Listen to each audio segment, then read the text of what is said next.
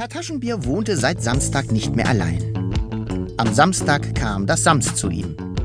Er hatte das seltsame Wesen auf der Straße gefunden.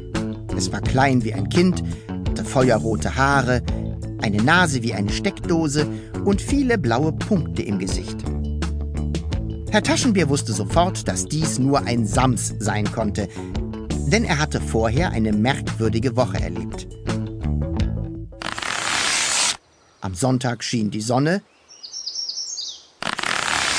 Am Montag bekam er Besuch von seinem Freund Herrn Mohn.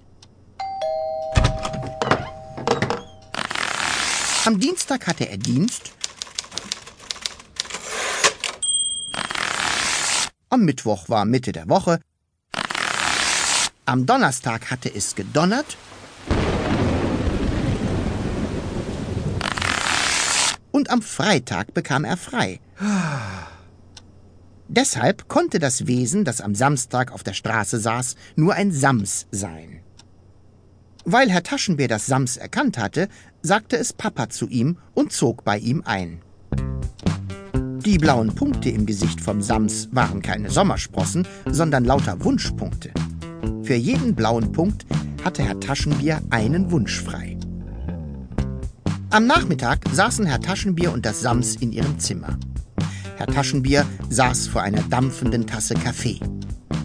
Ich wünsche mir ein großes Stück Schokoladentorte, sagte er. Nichts passierte. Warum geht denn mein Wunsch nicht in Erfüllung? fragte Herr Taschenbier. Weil du alle Wunschpunkte weggewünscht hast, sagte das Sams kichernd. Du meinst, ich kann mir nie wieder etwas wünschen? Herr Taschenbier machte ein entsetztes Gesicht. Vielleicht gibt es eine Möglichkeit. Das Sams begann zu flüstern und schaute sich vorsichtig um. Aber du darfst es niemandem verraten.